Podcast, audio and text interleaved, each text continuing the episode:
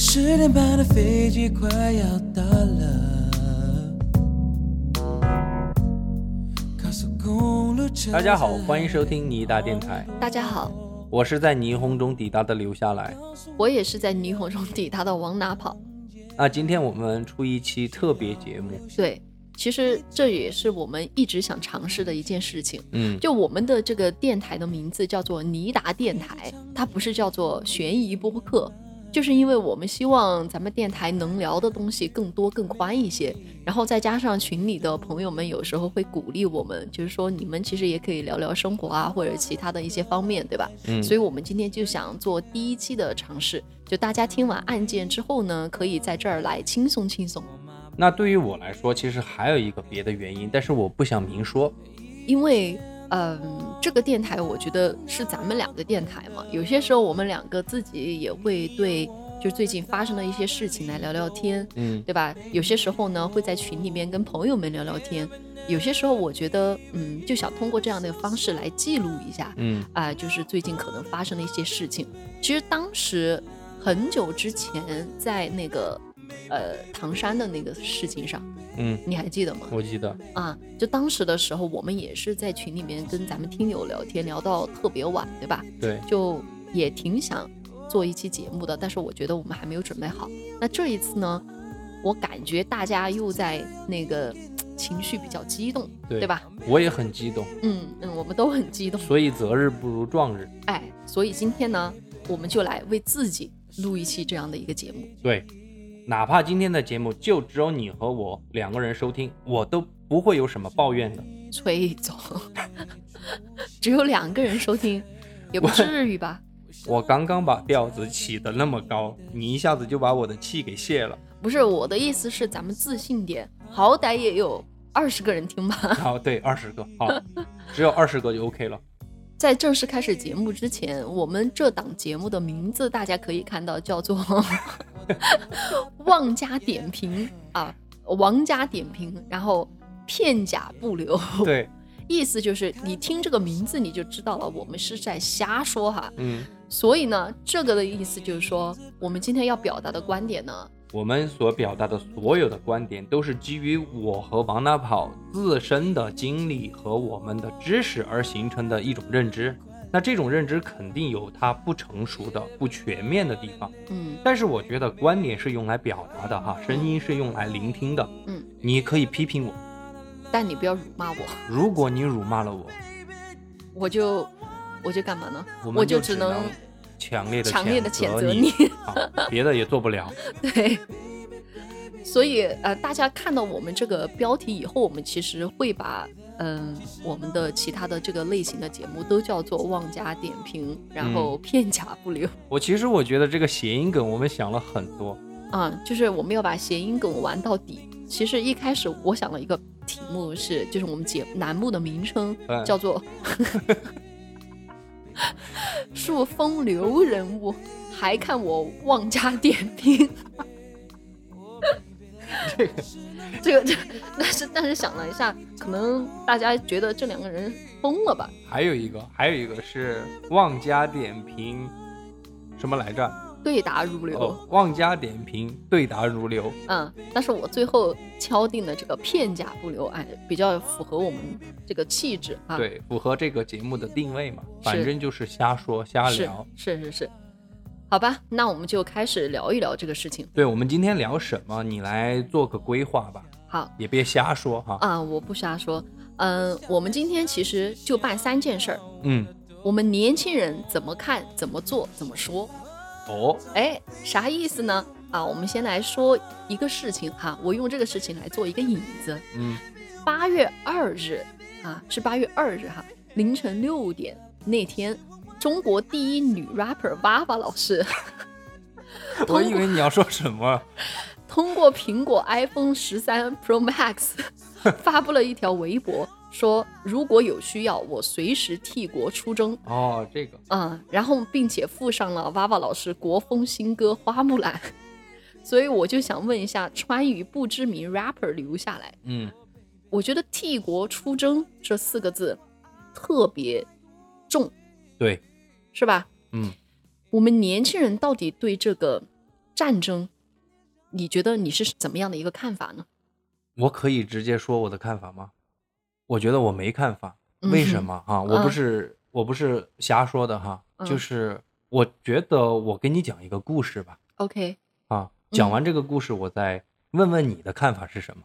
好啊，我有一个叔叔，嗯他就是人民解放军战士，嗯很普通的一名战士。一九八四年的时候，他就去了中越边境，嗯，参加了当年在老山的几次战役。我这个叔叔作战非常的英勇，怎么个英勇法？就是和敌人战斗的过程中，他亲手哈、杀死了三名越南士兵，哦，就是其中一位是他用枪打死的，嗯，另外两位是他近战搏斗的时候用那个刺刀给捅死的。哦哟，这了不得，嗯但是在这场战役之中，他有两个战友就牺牲在了他的身边。嗯从战场上下来之后，我的这位叔叔哈、肯定算得上是一个英雄了。那肯定的，他本来可以留在部队里边好好的发展，嗯，但是他毅然决然的还是退伍了。当时根据我的这个阿姨，就是我叔叔的爱人啊，他就说，当时退伍的时候得到了一笔很大的退伍费用。我嗯估计也是因为他那一次在战场上的英勇表现。嗯，我确实是觉得，嗯我觉得捅死三个敌人哈，嗯。不是一件简单的事情。不过回归到了正常社会，我的这位叔叔啊，却经常的酗酒，甚至是赌博，很快的就把那笔钱给花的差不多了。其实，嗯。那根据我的这个阿姨就说，我这个叔叔其实内心还有跟平常人不一样的地方，我就想说这一点。还有其实还是行为不一样的地方，就是说，比如说他晚上经常会做噩梦，啊，而且做着做着就会在梦里面喊杀杀杀这种字眼。嗯，还有就是，只要他真的跟另外一个人生气啊，嗯他的眼睛就会发红，就自然而发红，那种感觉就感觉就是杀红眼的那种感觉，嗯你知道吗？嗯，就是神态和普通人的发火是完全不一样的。嗯就每当此刻，我的那个阿姨都会说，她就不会跟我的这个叔叔争吵了，嗯，并且如果我叔叔是跟另外一个陌生人争吵的话，我的这个阿姨就会跟那个陌生人说，请你别说了，因为他真的可能动手。而嗯且后果不堪设想。嗯，那有一次过年，我肯定就是出于好奇嘛，我就会旁敲侧击的去问问我的这位叔叔，他当年在这个战场上的一些事迹。嗯那我这位叔叔根本就没有回答我的这些问题。啊，就是你想嗯问一下，对你战场当时是怎上啊么怎么想的呀？哎你杀他的时候是不是觉得很英勇啊？完全是按照那种革命先烈的这种光辉形象去想他的哈。是就是坐在高高的谷堆旁边是吧？对，然后嗯我的这个叔叔抽了一口烟，反问我，他说：“小子，你有没有亲手杀过人？你知不知道那种杀人的感觉是什么？嗯那可不是杀猪杀牛啊，那是杀人啊。”他说，当时被我杀死的那个越南人就在嗯我的面前，害怕的流下了泪水。嗯他说，我也不知道为什么，我杀他的时候也是噙满了泪水。嗯他说：“你肯定也不知道扛着自己的战友走回营地的那种感觉，就是明明死沉死沉的尸体，自己扛着就不觉得累，嗯就是不愿意把它放下来。嗯所以我跟你说，从那天开始，我就意识到了战争这两个字真的不是轻飘飘的、随口一说的两个字。嗯我想这个事情，它真的不是故事啊，嗯不是我从哪儿看到的故事，而是它真的就发生在我身边的某一个人的真实故事。”嗯这个故事也真的是让我深刻的明白了一点，就是我们年轻人，你刚刚问了我们，嗯，我们对战争是什么感觉，是什么态度？我嗯告诉你，一无所知，对就这么一个态度。对，那些喊打喊杀的，就是那天在网上喊打喊杀的，你真的对战争一无所知。嗯，我能够理解。就听到你说的这个故事之后，我心里也挺震动的。嗯就以前没没听到过，对你可能你是知道，说过但是没有我知道这个叔叔的存在，但嗯是不知道有这样的一件事情，还蛮感慨的。对你要想一想，他在当年也就是个年轻人，对，他上战场的时候，他肯定也会说我要保家卫国，我要、嗯我要我要去杀敌人。但是你看，当他回到社会，战争结束之后，他的一个状态是什么呢？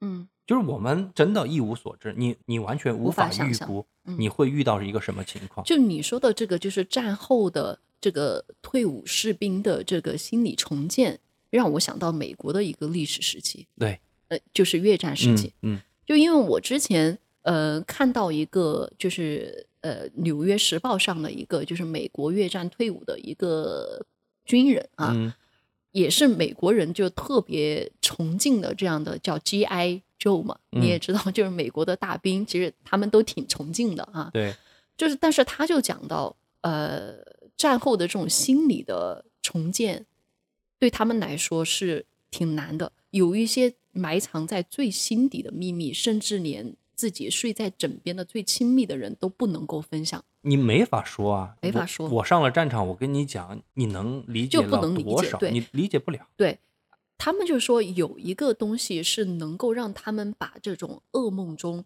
无法去呃消化的这些东西，想一个办法让自己能够消化。这个东西就是音乐，哦，就他提到了这一点，因为当时如果要提到越战的话，一定会提到当时的摇滚乐。呃，美国的摇滚乐当时被认为是垮掉的一代玩的这种颓丧的这种音乐的形式哈，嗯但是在当时却成了越战的一个背景音乐，我觉得可以这么来说。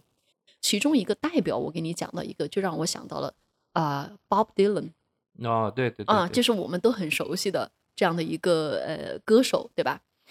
这个人呢，就让我想到了就是年轻人对战争的态度。就如果让我来回答这个问题的话，我觉得我大概会从这个角度来说，呃，就是其实我在这里当然不是对越战的这个战争的性质来做讨论哈，嗯，我只是觉得，就是美国的年轻人对那场战争的这个态度啊，我觉得很有意思。就当时你知道吗？那个时代出了一个词叫做代沟 （generation gap） 哦，啊，就是我们现在用这个词比较普遍性嘛，就是指因为我们的年龄啊或者年代造成的一些区别，对吧？对，但是在当时，其实这个词出现就是在六十年代一个社会学家提出来的。哦，等于啊是一个专有名词，对，特指的是当时的年轻人和老一代的人对这个战争啊、信仰啊、音乐啊、价值观呀、等等不一样的冲突。哦，其实它是对当时一个文化动荡局面的一个总称。简而言之，就是美国老一辈人其实是虽然很多人没明说，但是其实是支持越战的。哦，嗯但是年轻人却拒绝去打老一辈人想他们打的这场仗，所以其实当时年轻人对这个战争是持着一种反战的态度的。而这种反战，我觉得特别有意思的是，成为了文化上的一种催化剂。特别有意思的一个地方就是纽约的格林威治村，当时就成了很多的民间艺术家的一个聚集地。我刚刚提到 Bob Dylan，就是在来到的格林威治村之后，一九六二年，就是越战美国被全面卷入之前，他就写了这么一首歌，发布了这么一首歌，叫做《暴雨将至》。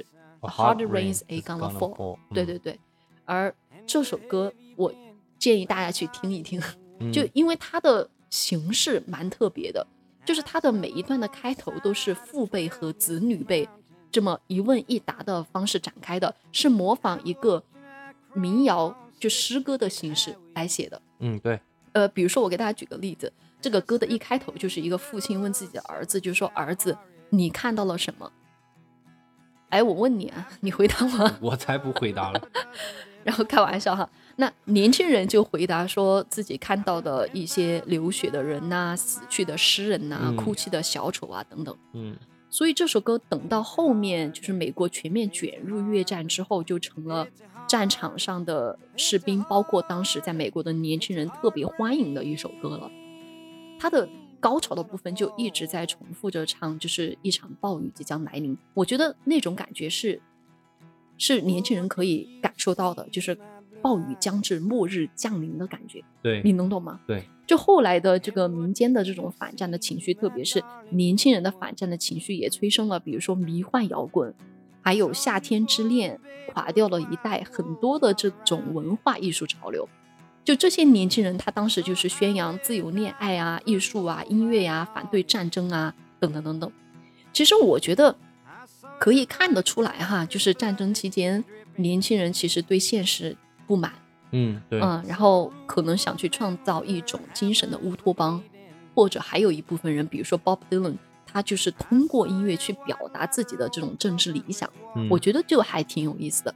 这种感觉可能在我们今天，我觉得我们年轻人应该可以感同身受，因为我们现在的这个所所处的环境跟跟我们父辈所处的环境大不一样了。对，呃，就是我们现在面临的疫情啊，包括国际形势、经济形势啊，等等等等。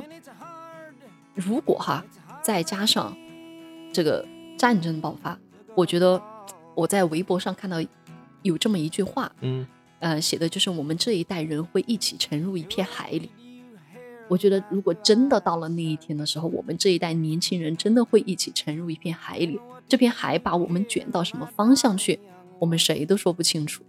既然提到了，而且你刚刚也说了，我也想强调一下这个点，就是我们提到越战，不再说这个战争的性质，对，是吧？因为站我们的，不一样。因为站我们嗯的角度，我们肯定觉得它是一个没有道理的战争，是吧？去侵略别人或者怎么怎么样，干涉别人的，那当然嗯会在当时的美国的年轻人引起这种感觉。比方说，有一个国家，你莫名其妙的去侵略一个国家，那嗯肯定我会反战啊。但是我们不是拿这个来对比我们可能未来会发生的某件事情。我们想表达只是战争本身对于我们这一代人会产生的影响。对于我们每一个具体的人，他可能会产生一什么样子的结果。嗯，不过我也想给大家打打气也好，或者讲一讲也好，就是嗯给我们的提醒是什么？就是我觉得我们要在心理上做好，要去做心理健康的准备的这种心理准备，你懂我的意思吗？我懂。我觉得这种心理健康的准备两个方面，嗯第一个方面就是像刚刚说的，如果你觉得很迷茫，你真正的看到了，就是从前线传过来的那些真实的照片的时候，我嗯觉得你的心里会产生很大的冲击的，就是不是像我们想象的那么简单的，对对吧？就一方面就是你可能会感到迷茫，另一个方面，呃，你也许可以收敛一下你的那种不以为然，我觉得就是是没有那么不以为然。对你说的嗯很好。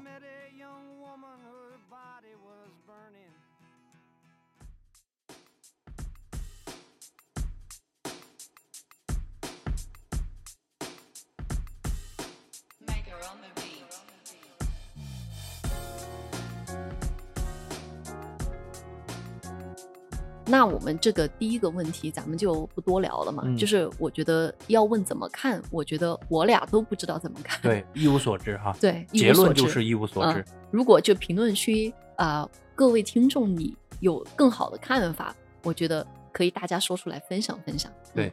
第二个，我就想知道啊，怎么做，对吧？嗯为什么会这么说呢？就是我发现，呃，虽然我们娃娃老师说了，咱们要替国出征，对吧？那你怎么替国出征呢？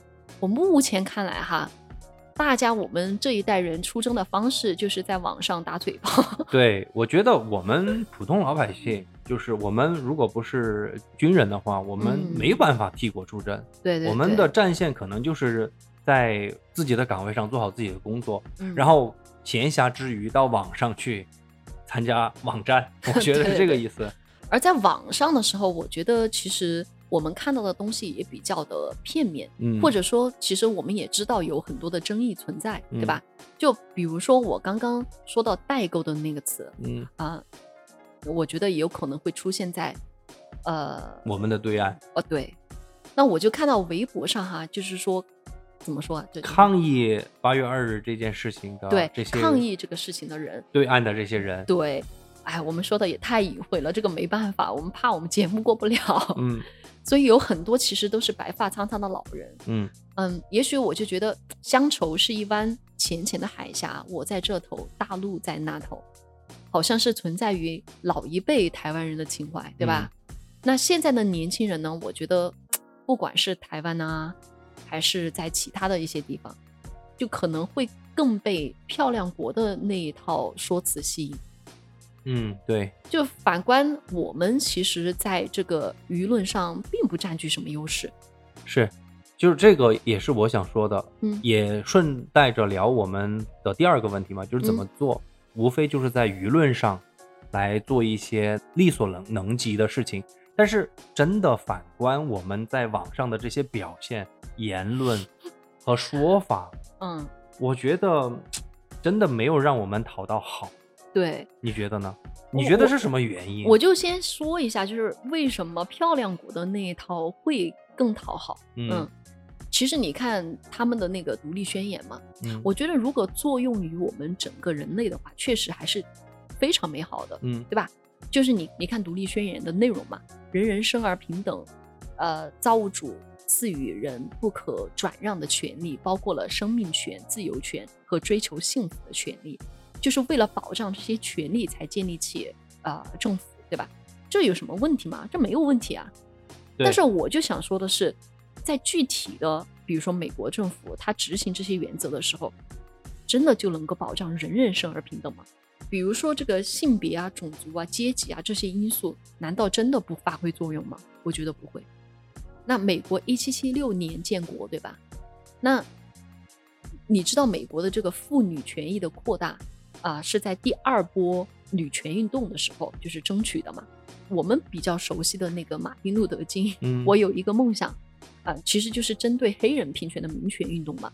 这些都是在二十世纪六十年代开始的。对，两百年过去了都。嗯，而且最近其实我们在社交媒体上也经常可以看到，呃，对感恩节的一些批判，你看到没有？嗯就是说感恩节其实并没有那么的美好，就是被粉饰成非常美好了，对吧？其实呃，感恩节你庆祝的是啥？庆祝的是嗯当时的美国所谓的 founding father，对吧？他们、呃牺牲美国本土印第安人的生命为代价的这样的一件事情。我有时候就在想哈，我经常在网上看。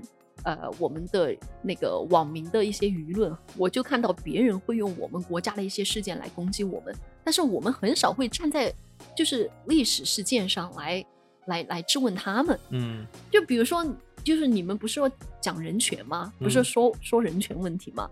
那为什么你们没有提到乔治·弗洛伊德呢？对，二零二零年就是被白人警察暴力伤害的那个黑人小孩，嗯对吧？那你讲到公正，那为什么我们也没有提到辛普森呢？就是你要说你司法公正，辛普森本人都不会同意吧，对吧？对，所以我就想说，哎，有时候我看我们打嘴炮哈，经常就非常喜欢用 F 开头那个词儿去骂，我觉得我们没有什么用啊。我觉得我们去网上去打嘴炮啊，有三种。第一种就是骂人，就是你嗯说的；对对对，第二种就是只能招架，就是别人用我们国家的一些不好的事情来说我们的时候，我们完完全无法用对等的东西去嗯抨击过去。我最近看到一个抖音上，就嗯是有一个中国人去伊拉克还是嗯哪个地方去旅游，嗯当时那个伊拉克的人就说中国，就指着这个中国人说你们就是病毒。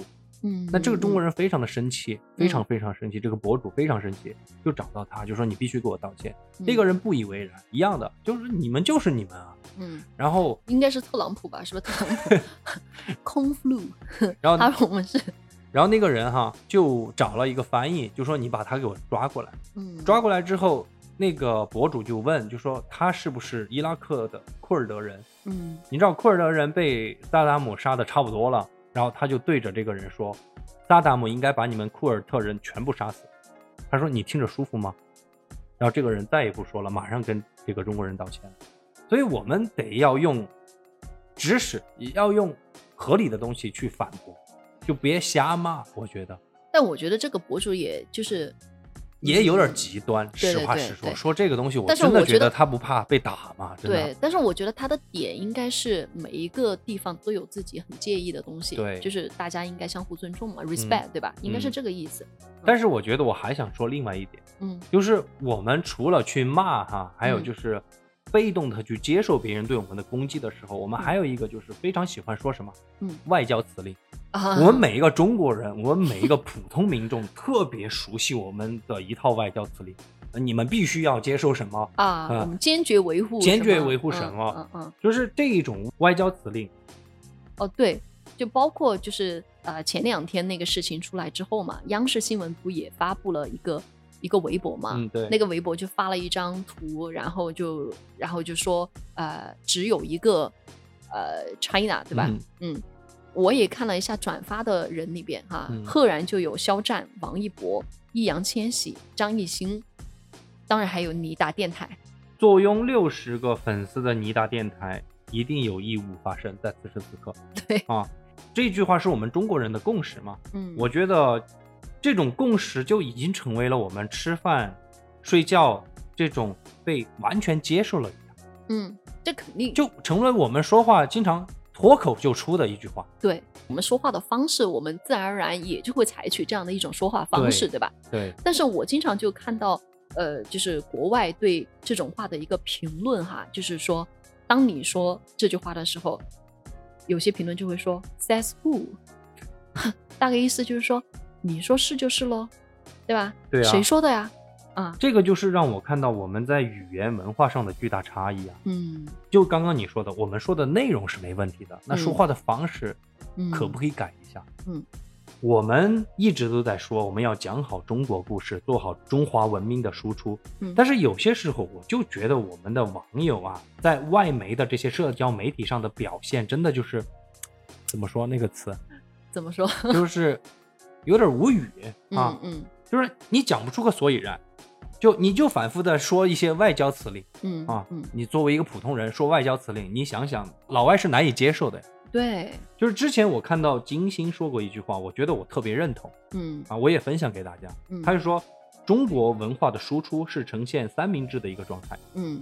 就是把时代的艺术创作压在最下边儿，在这个创作之上压上的是五千年的沉重文化，嗯。再在这个沉重文化之上压上的是官方的宣传体系。嗯好，那其实你反过来想，美国的输出恰好是相反的，它是嗯自下而上的，嗯它是先是娱乐，让你嗯觉得好玩儿，然后再来跟你讲这个文化是什么样子的，嗯，然后最后才是给你宣传。你看我们美利坚有多好，嗯你看，你说你走起来跟我说美美国自由民主平等怎么怎么博爱，我也会说 Who cares 啊？对啊，谁想听啊？对，而且关键就是像你刚刚说的这个语气的问题哈，就坚决，你必须。这个这个东西哈，你翻译成英文之后，语气真的是非常强硬的。嗯这就让我想到一个，呃，就是我们中国人或者说整个亚洲，就我嗯们说英文表达我们意思的时候，比较在意的就是语义，我们就老是在意说我们这个意思表达出来没有，我这个词儿有没有用对，对吧？但是我们不太注重一个方面，就是语用。嗯，就什么场景用什么样的一个英语。就我之前哈，我跟你讲一个事情，就我班上有个同学，他写的一篇论文嘛，就被就被老师怀疑。啊，因为你知道，呃，就是国外的一些留学生，嗯。然后呢，写了论文被老师怀疑之后呢，老师就让他会开一个学术诚信会，嗯。就是你需要去澄清一下这个事情。嗯，然后我这个同学呢，就想给老师写一封邮件，问一下，就是究竟是啥事儿，自己就嗯提前可以做个准备嘛。就一般这种时候，你问老师有什么事情，你肯定也会用一些委婉语嘛，对吧？对很礼貌的啊，就比如说，Could you tell me？就是嗯你可不可以给我说说什么嗯是 Would you？I was wondering if you can 啊，对对对，就是你可不可以，对吧？结果你知道我那个同学怎么说的吗？他 怎么说？我那个同学开头第一句话说：“Dear teacher, what the hell is going on？” 就你就不知道，我不知道是他在看美剧还是看电影的时候，大概是看到这句话 “What the hell is going on”，然后他就觉得说大他的意思可能翻译的就是呃究竟是怎么一回，事儿，肯定我估计。然后他就觉得是这个意思，然后就这么直接去问老师，嗯当然就是成功的把自己朝挂科的方向又推了一步？按理说，老师作为 native speaker，他看到的这句话的的正常反应应该是肯定有点这到底是他妈的怎么一回事儿？对 他肯定是这个反应，对，是吧？所以我就想说，有时候语言的使用也很重要啊，就是哎它不仅仅决定你说的内容是什么，也决定你说的内容别人想不想听。对我跟你讲一个真实的事情，我都不用说别人，我就说我自己，嗯，就是我在国外读书的时候，嗯。星期二下午是一个 cinema，就是大家很多人会在那儿一个讨论嘛，讨论，嗯，讨论什么呢？因为我是中国人，嗯。还有其他国家的人，他们讨论到我这儿最关心的问题，那无非就是那几个。嗯啊，那几个地区我就不说了。嗯那讨论的过程之中，我作为中国人，我肯定要维护自己祖国嘛，嗯，我肯定嗯就会发表很多言论。那那个时候的我还是一个喜欢说外交辞令的我啊，you must 啊，我会用了很多 must。啊，you must accept 温柔一点都是 be supposed to，都是用的这种词，嗯，就是是你应该要怎么样。啊，我的有有一次，我的那个老师就来到了这个。来到这个房间，就啊观察我们几个人在聊天。完了之后，他就把我请到了他的办公室，他就说：“你说的，你要做的，你要表达的，我都很能理解。一个人热爱自己的祖国，这是我很尊重你的地方。嗯但是你可不可以换一个你的语言？因为你的语言实在是太有进攻性了，嗯，就会 aggressive，他会让别人觉得中国人都是你这个样子的，嗯，好斗是都吧说都说不得。”啊，老虎屁股摸都摸不得。他说你这样子，他说你可能是你是咱们这个学校为数不多的中国人，喜欢嗯跟我们聊这些的中国人。嗯那你想想，他们的一生可能就接触到你，然后你给他们这么一个形象，然后他们到了自己的生活之中，他们会怎么看待中国？他说嗯我建议你修饰一下你的语言。嗯所以我就想说，我们真的要去学好英语吧。或者学好语用学，我觉得是要学好语用那我就不服哦，我必须要给你唱一首歌。嗯，外国人都在学中国话。然后发一个吴京的提起扫把冲出来的那个。对你不说中文，你就给我滚出中国。不过不过说实话，我是嗯觉得我们很容易吃亏。我的点是嗯这个点，是是是，是因为不管你承认也好，不承认也好，英语就是国际语言，嗯，这个语言体系已经形成了，它就是嗯国际话语权的一个部分。对对对对涉及一些敏感的话题的话，你你肯定得用英文去聊它，去对对对讲它。，确实啊，你你想你要讲道理，比如说你在这个呃工作单位，或者是你在这个教室里边，对吧？一堂嗯课上，然后你觉得自己在这个问题上被冒犯了，然后你一开口就来一句强硬的，对吧？嗯你说一句，比如说“世界 number one 是我的 title”，请问谁想听啊？谁都听不进去。但你别说，真的有这种人，就是呃，我在课堂上也遇到过，就是老师可能哪句话说的有点不对，嗯嗯，然后然后班上同学就站起来，There is only one，对吧？嗯 他就会他就会说这种话，然后但是很尴尬，就那种氛围是很尴尬的，就是你你没有去很合理的去解释。但是我也知道有另外一些人，就是我的一个同事，他嗯以前是移民到加拿大，嗯。嗯，英语水平比较好。然后他也是觉得老师在课堂上的时候说了一些他不能够接受的话，嗯。然后呢，他就想了一个办法是什么呢？他就去报名参加了学校的一个演讲，在这个演讲之前，他就做了很多的一些研究工作，就把自己想说的话有理有据的写了一篇演讲稿，然后在当着全校的面演讲出来了。演讲出来之后，我觉得这个事情的后续是很好的，就是那位老师，呃，当时是教他语言的，嗯这个老师就把他请到他边上，就是说，哎，我今天听了你的演讲，我觉得我了解了很多我不了解的，我很尊重你今天说的话。你看我我就嗯特别喜欢这种对对对，行为，这才是中国人现代中国人应该要做的事情。就可惜，但是我们现在很多人学英语，他就是只学语法不学语用嘛。嗯，嗯对，就是我学习英语的时候，其实要聊的也有很多，就是跟很多人一样，我觉得我是中国人，干嘛学好英语？是吧？当时就是这个想法。对对对，然后后来我读了一篇我个人非常喜欢的一个学者的一个论文啊，这个嗯学者是来自于斯里兰卡的，就是我觉得这个矛盾跟嗯我们很像很像他的嗯名字很长，我就不说他叫什么。卡拉嘎拉酱是不是？对，嗯，他说他想要为自己的民族、自己的国家说话，嗯，他就不得不去学好英文，因为嗯我首先得成为 insider。就打入内部嘛。哎，你这个翻译很好啊，啊，不错哈。然后他说，我在用他们的语言，也就是英语来讲述我们自己国家的故事。那这样子，我才能替我的国家在这个国际上发声，嗯，那些人才能够听得明白、听得懂，最终我们才能成为从 insider 变成 outsider。嗯，但是其实哈，呃，虽然这么说，我的一些老师，因为其实我们关系还挺好的，就是嗯国外的一些老师也跟我们说，但现在学中文的人也越来越多了，也搞不起以后咱们中文成了一个这样的国际性的语言，对吧？那那个时候的话，可能我们有更多的话语权，对吧？我觉得，当然，这个未来这是语言学里边的一个讨论的热点，但对对对是我觉得我们今天就不就不嗯展开了吧。嗯还有，我还想分享一个我生活中的事情，就是不仅仅是语言表达上，嗯什么事儿呢？就是有一次我因为工作关系要去呃成都的一所高校里边，然后嗯当时是疫情期间嘛，所以就嗯要求每个人进去你得戴口罩，然后刷卡，然后进去，对吧？就看到一个外教，他就骑了一个电瓶车，就嗯电动车，然后就就准备进校门，他就先刷了那个教师卡，也通过了体温的测试，他确实是学校老师，所以那个学校的门就打开了，那个电子门。但是关键有一点就是他没有戴口罩，哦，你懂吗？？所以呃，当时的保安肯定就把他给拦下来了嘛。但是保安其实也不会说英文，我估计普通话也够呛啊。然后就用四川话说戴口罩，戴口罩。但是这个外教呢，我估计他就没听清楚，他不是他听得懂不懂？就不知道嘛。反正他就闷着头往前开，嗯估计还有另外一个方面，就是想糊弄过去，就是因为他可能觉得戴口罩没有多大一件事儿，嗯就是在这些很多人的认知里面，这个也嗯可以理解嘛。结果你知道接下来发生什么事儿吗？是不是？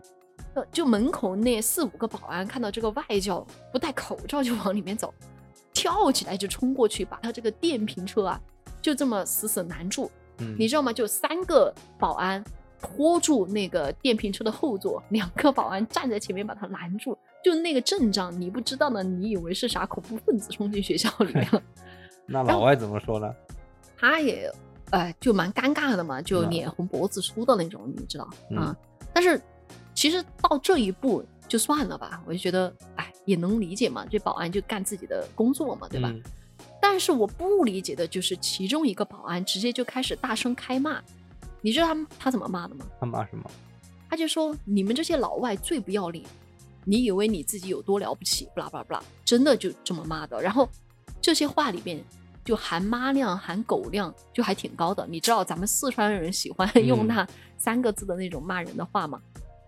然后当时我就看得震惊了，你知道吧？我就想说，多大仇多大怨要这要这么骂呀？我是觉得很尴尬。嗯，就你今天把他拦下来了，那明天关于这个中国防疫的这个国外的帖子又得多一个，对吧？对，你你能懂我意思吗？就嗯那一刻，我心里面很不舒服，我就觉得其实很多时候中国的面貌在基层，嗯它不是在官方的那个你刚刚说的宣传体系中，它在基层。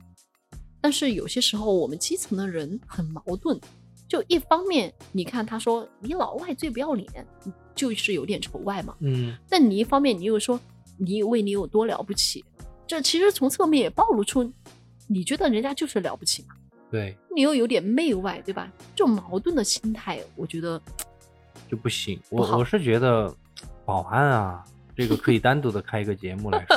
我跟保安的留下来跟爱恨情仇，保安是有不共戴天之仇。我遇到过各种各样类型的保安，嗯，就是各种刁钻的、无奈的、很猖狂的，我都遇到过。很好色的，我也遇到过。嗯我只是就着你说的这件事情来说，我觉得有点尴尬的是在于，你刚刚说了这是一个高校，嗯，对对对，因为我觉得其他地方就算了，嗯，我也不想多说什么。我也想说，就是因为是高校，它很有可能会出现很多的外国人，然后按按理说，进入这个高校门的第一个第一个嗯，第一道门，对就是你保安这儿，对吧？我也是给人的第一道印象。你忘了我，我也想在这儿来聊聊我的光辉事迹嘛。我曾经从飞机下来之后教育一个出租车司机，对对对对对，是有这件事情。我我从上车开始一直教育他到到那个目的地，然后那个司机不要我的钱，我不不，你没讲清楚，我来跟大家说，是这样子的，就是有一次我们从呃外面回来，就是下了飞机场之后，就是在呃成都的双流机场，其实外面是有出租车，它会很晚了，对，很晚，因为凌晨嘛，凌晨三点是国外回来的嘛，对对对那次是，啊、就会有出租车在那个呃机场外面就是排成队，嗯，然后我们就排了队之后，每个人就提着行李自己上车就行了，就是嗯你不用专专门去打车，是这样的一个一个一个东西。本来一个路很近，他可以到的话，他比较喜欢去绕一下。我我记得是这样子的，我们俩回家，其实我知道是 五十块钱，然后他要八十块钱，我觉得那么晚了，我内心想，我说无所谓，嗯然后我就坐在第一排，我就在，他就跟我说，我就在点头，其实我在点头，我说嗯好。他觉得好像我没有反应，他就有点强势。他说：“如果你觉得不好，你我就把你扔在这儿。嗯，那你想，我肯定很生气啊！如果你不想宰我，我就在那儿换一辆车就可以了。对你把我拉出来，我在哪儿去坐车？就只能坐你这对辆车。对对，不哦哦，那我就记错了，不就只能坐这辆车，不是因为绕路的原因，就是就是就是讲价的原因，对他就觉得坐地起价嘛，嗯因为当时凌晨三四点嘛，我刚刚说了，对就比较晚。然后关键问题是，他不是说在那个我上车的那一瞬间跟我们说嗯价格，就开到就是呃路上根本你看不到一个人，也看不到一辆车的某个地方的嗯。时候，他他他说，那你不能接受这个价格，你就在这儿下车，就明摆着摆烂了嘛。对。当时我在后面，我很生气，因为因为一般这种情况哈，留下来他会坐在这个前面的这个副驾驶座，我会坐在后面的这个位置上，嗯。然后我就坐在乘客的位置上，我就很生气，我就我就攥紧了手，然后但是其实说实话，心里也有一点害怕，对。然后我万万没想到，留下来开始进行了唐僧式的说教，对，我说我是成都本地人，嗯。你是成都的司机，嗯，我说我们是老乡，嗯。我很能理解你这么晚了还为成都在服务。嗯，我作为市民，我愿意多花三十块钱，啊我甚至你把我拉回去，我多出五十块，我给你一百块，你不用找我。嗯但是我希望以后你能拉到国际友人的时候，省外友人的时候，嗯能想到今天我多给你的这五十块钱，那么你就少挣点他们的钱，让他们感受到成都是一个欢迎大家的都市。对对，他确实这个司机听完之后，一句话都没有说。对我真的，我就在后面，我看到我就震惊了。这个司机当时没有说一句话，就就拉着我们就往我们家里面走。然后，但是我就我我我真的我真的觉得他脸红了，对不对？我下车时候真的就给了一百块，然后他没要。呃对，后来下车的时候，那个呃留下来就是给了他一百块钱，他就找了我们五十块钱，嗯，然后他就说。呃，小兄弟，啊，小兄弟，你今天说的你今天很对。你今天说的这个话，真的从来没有人这么跟我说过。然后我觉得啊，确实是这样，就我我我觉得很惭愧。对，我我我当时这件事情还还蛮感慨的，我就觉得这个师傅其实说白了，人家人还行，其实就人家还能够听其实嗯保安也好，这些师傅一样，他们很辛苦，他需嗯要你去理解他，对，然后需要你说话说的好一点点。嗯，换言之，在国际场合一样的，对对对，是其实上是一样的。我嗯们得先做好我们自己，你不能要求他们怎么做，我们先做好我们自己，嗯嗯，把话说好，嗯，把语言练好，再去吵架，是吧？所以说呃，第二个问题，年轻人该怎么做？这一点上，意思就是说，学好英语，先做好自己吧，对吧？嗯我们先做好自己，做一个善良的人，就就做一个我你们经常爱说我们的三观要正的人，就是你有有理有据，你嗯是善良的，就是嗯你是站在别人的角度去思考。但是也要有方式方对法。嗯嗯，当然哈，我其实我们听众说我们三观很正，每一次我真的诚惶诚恐，你没发现我没有怎么就是回应这对句话吗我每次？都不敢回应这句啊话，，因为为什么呢？我我挺怕被捧到这个道德神坛的因为我们俩本来也不是，啊。对，我是这个。我我不知道我有什么三观，主要是我觉得我觉得就是个正常人，就对各种事情有正常的看法，就是不一样的看法。秉持着本心在做事情。对，就没有没有什么人能说我的三观正常或者是不正常。你说我的三观正常也好，你说我的三观不正常也好，我都觉得，因为因为我就因为我就觉得那就是我的想法而已。嗯嗯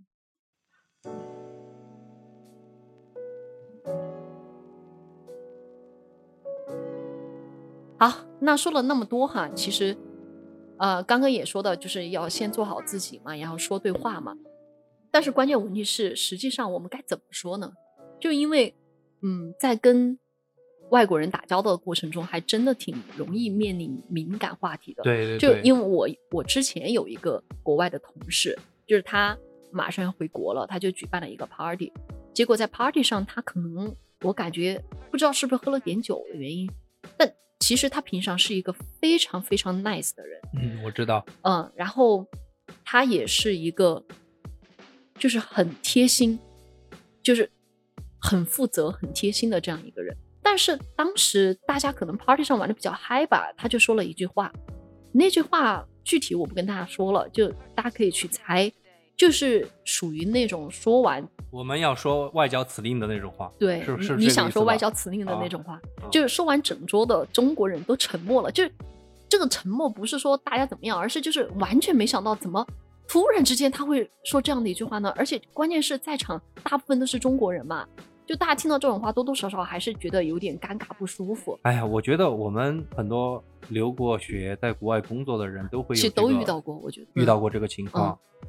我就想问一下你哈，你面对这种敏感的时候，就是那天你的反应是什么？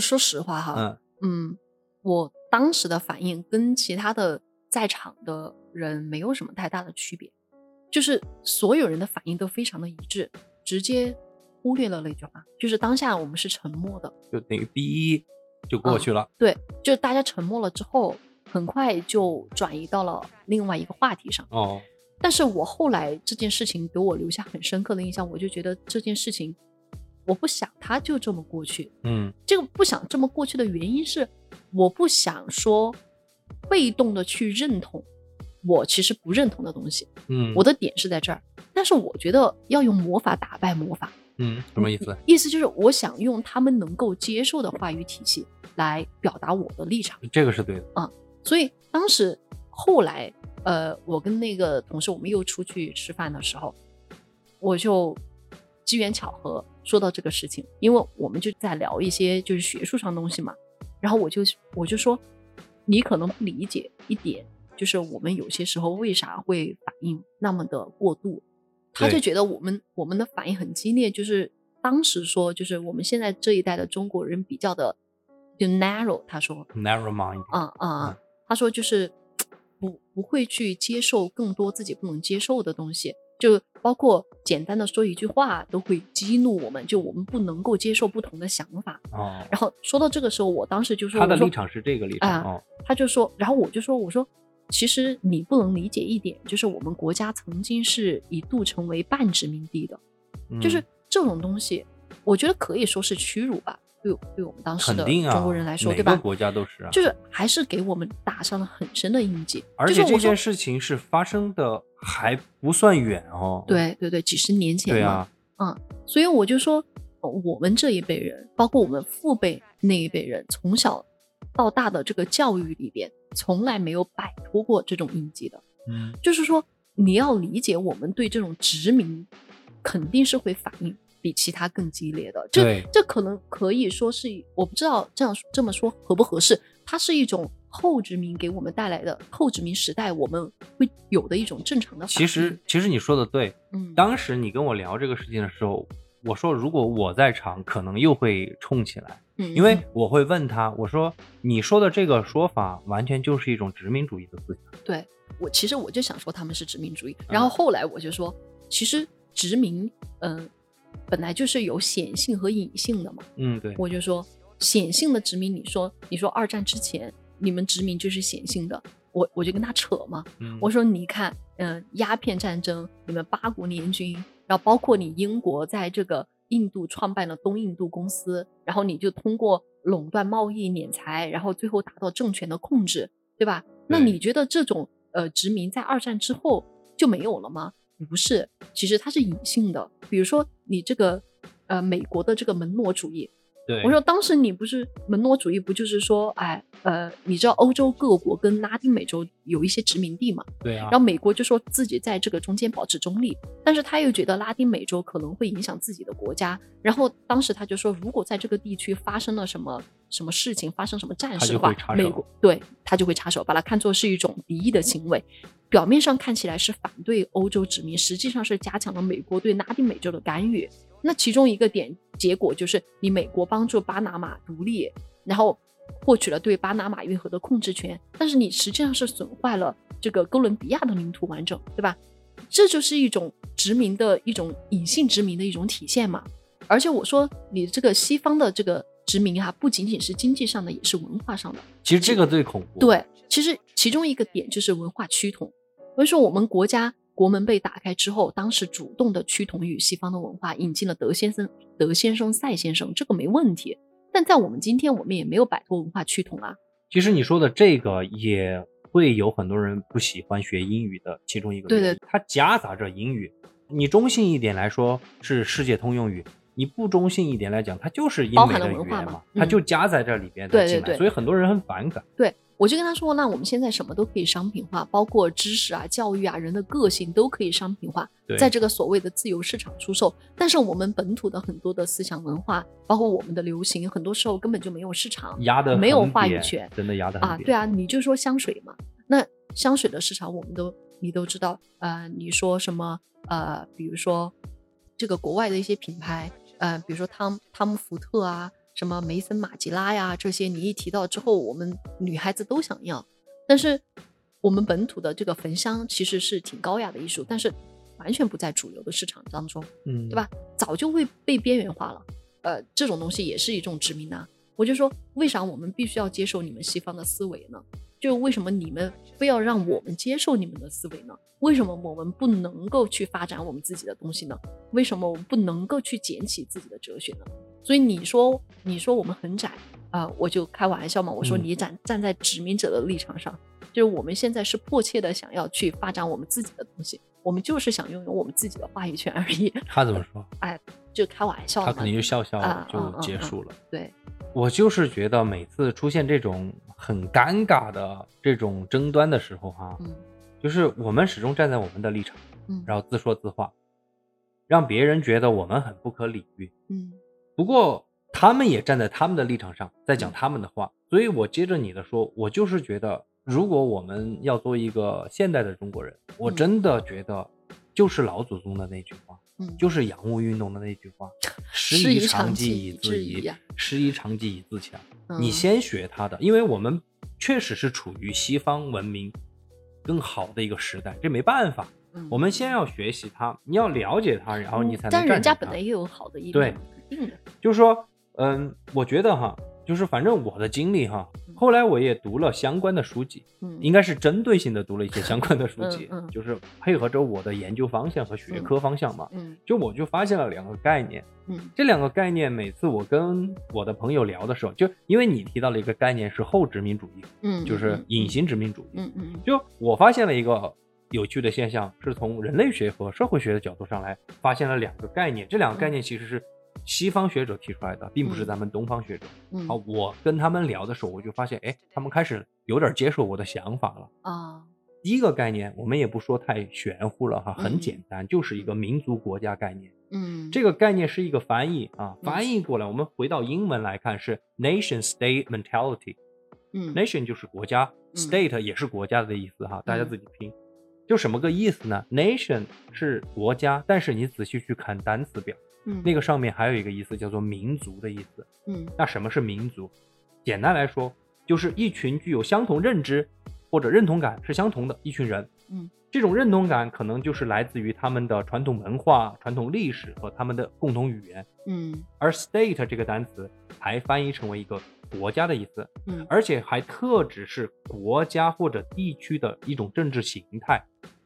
那把这两个词放在一起，nation state，那就很好理解了嘛。嗯意思就是说，以民族作为其考量的重要维度而自然形成的一种政治形态。说人话吧 也就是说，这个国家是主要是以民族为核心的，啊，就为纽带。嗯然，后为重要参数来形成的一个国家。嗯欧洲的很多国家就是这个样子的呀。嗯，如果你用它去理解西方历史、欧洲历史，你就可以发现，大多数的西方国家，一个国家的政治形态几乎就对应了一个民族。哦比方说哈，比方说巴尔干半岛，我们都知道是欧洲的火药桶嗯啊，几次战争都是从那儿捅出来的。嗯之前那个地方有一个统一的国家叫做南斯拉夫，嗯后来叫做南联盟，后来就被分成很多很多个国家。那克族人建立了克罗地亚，塞族人建立了塞尔维亚，往后就是黑山，还有小小的科索沃，前几年也独立了。嗯他们所有的这些独立都是基于这个 nation state 的一个意识形态，或者嗯叫做游戏规则。嗯，那当然有有一个例外哈，我们讲一讲，就是西班牙。嗯大家应该了解西班牙，喜欢足球的人都知道，西班牙有两个地区。啊，来，你说一下。那个加泰罗尼亚嘛，对嗯，一个就是加泰罗尼亚，另外一个就是巴斯克地区。这两个地区就是有自己的民族，所以他们一直想独立。嗯，所以你发没发现，西班牙是为数不多的几个国家不怎么对中国的问题发表意见的欧洲国家，嗯就是因为他们也面临着这个问题。嗯好，那么这些已经独立自主的，或者正在谋求独立自主的地区，大多数的哈都是基于这么一个 nation state 的意识形态。嗯好，所以你想一想，把这一套理论放到中国来，那会是一个什么情况？嗯，我们中国就是一个单词四分五裂啊，要五十六个民族嘛，我们。这肯定不是我们想看到的呀，对，而且也不符合我们国家的历史、国情以及文化的呀。因为东方国家的政治形态是基于一个完全不一样的意识形态，那嗯。这个形态是什么呢？也是西方学者提出来的，叫做 civilization state mentality，啊，翻译成为文明嘛。嗯换言之，就是把那个民族抠下来，放上文明，也就是说，以文明作为纽带和重要维度，让生活在某个区域的不同民族的人形成某种共识而组成的政治形态。就是各个不同民族的人认同同样的一种文明，文明然后形成一种政治形式。所以你想一想，东方的国家是不是这个样子的呀？是，中国，至少我们国家是，印度是不是这样子的呀？嗯是吧？而这个理论是一九九零年一个西方学者提出来的，并且一直发展到二零零九年，一位法国的学者，我记得叫做雅克马丁，嗯他进一步的丰富，所以在他的这个专著里边，我觉得他说的非常的形象。他说，西方的国家是基于共同的语言和文化，就是嗯 shared language and shared culture，但是东方的国家则是一种共享的空间，shared space。在这个共享的空间里边，你可以不停的去融合不同的民族进来，也可以排除某某些民族哈。对对对，各种各样不同的进进出出、动态性的，就形成了一种稳定的文明。所以你看，其实以前就韩国不是也是我们赐名的吗？对啊，啊，包括我们边境不是还有越南这种小国嘛？但是他们怎么不成为我们国家的一部分呢？我们又没有去殖民别人啊？对啊，是吧不是不是殖不殖民的一点，就是他们不认同我们的文明、啊，对，你就自主自他主自己有自己离开嘛，啊对不对？嗯我们历史上有一个民族是契丹人，契丹族，他们的辽国皇帝不就说过一句很著名的话吗？嗯午修文物，彬彬不异于中华。什么意思？就是我学习知识跟你们中原的汉人没有区别。啊，就是至少说他愿意学习我们，嗯就愿意学习中原的知识嘛，对啊，吧？辽国也觉得我跟宋朝相比，我也是中原正朔王朝啊。慢慢慢慢就形成了中华文明了，这是一种自然的选择，是动态性的形成了一种文明，嗯所以这是东方文明或者东方国家作为其文明和文化的纽带。所以你想一想，雅克马丁在这儿就提到了一个点，嗯他就说，这也就是为什么中国能够提出一国两制的原因，嗯，是吧？你觉得是不是很有道理？对对，听完你说这个雅克马丁的这个一套理论的哈，我觉得好像，哎，我们虽然是中国人，好像也不太了解中国的这种是文明作为纽带来形成的，对吧？，因为它嗯是从全球的视野去看待的，从文明的视野去看待的。当我跟我的这些国际友人用这一套理论去跟他们聊的时候，他们觉得，嗯哎，好像是对的哈，你说的对的，所以我就会问他，世界的标准必须是一个吗？必须是西方的吗？必须是 nation state 吗？为什么不是 civilization state？而且我们没有要求你们按照我们的规则来啊。嗯那么对岸的这个文明，难道真的可以独立于我们中华文明吗？嗯，你独立不了。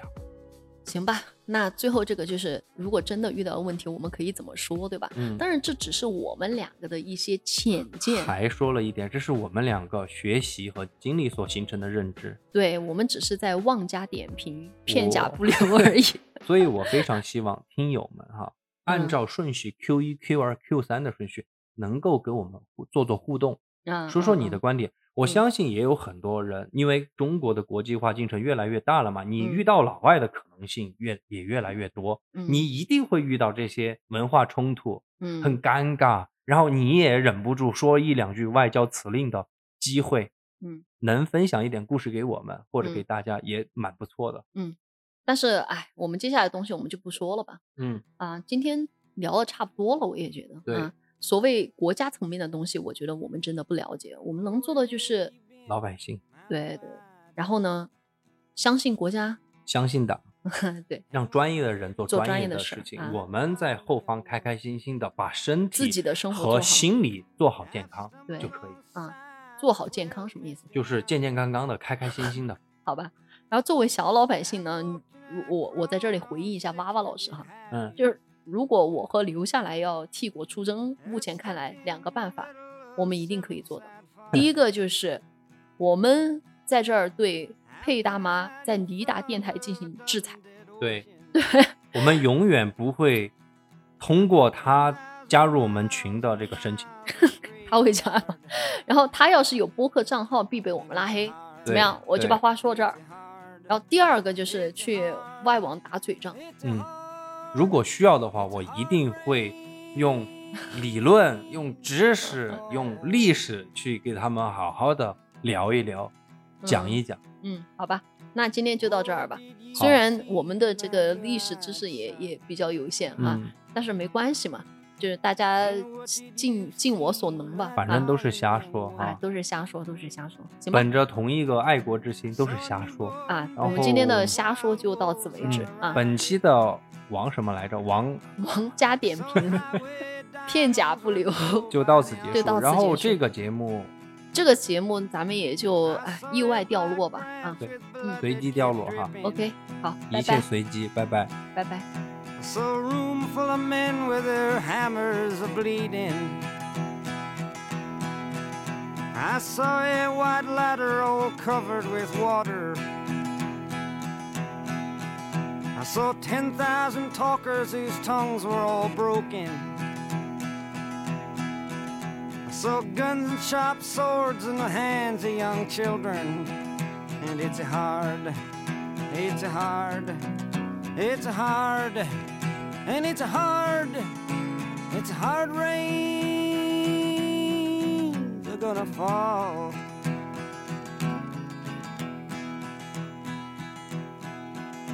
You, what did you hear, my blue-eyed son? And what did you hear, my darling young one? Heard the sound of a thunder that roared out a warning. I heard the roar of a wave that could drown the whole world. I heard 100 drummers whose hands were ablazing.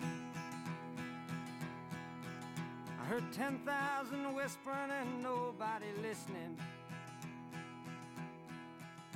I heard one person starve, I heard many people laughing.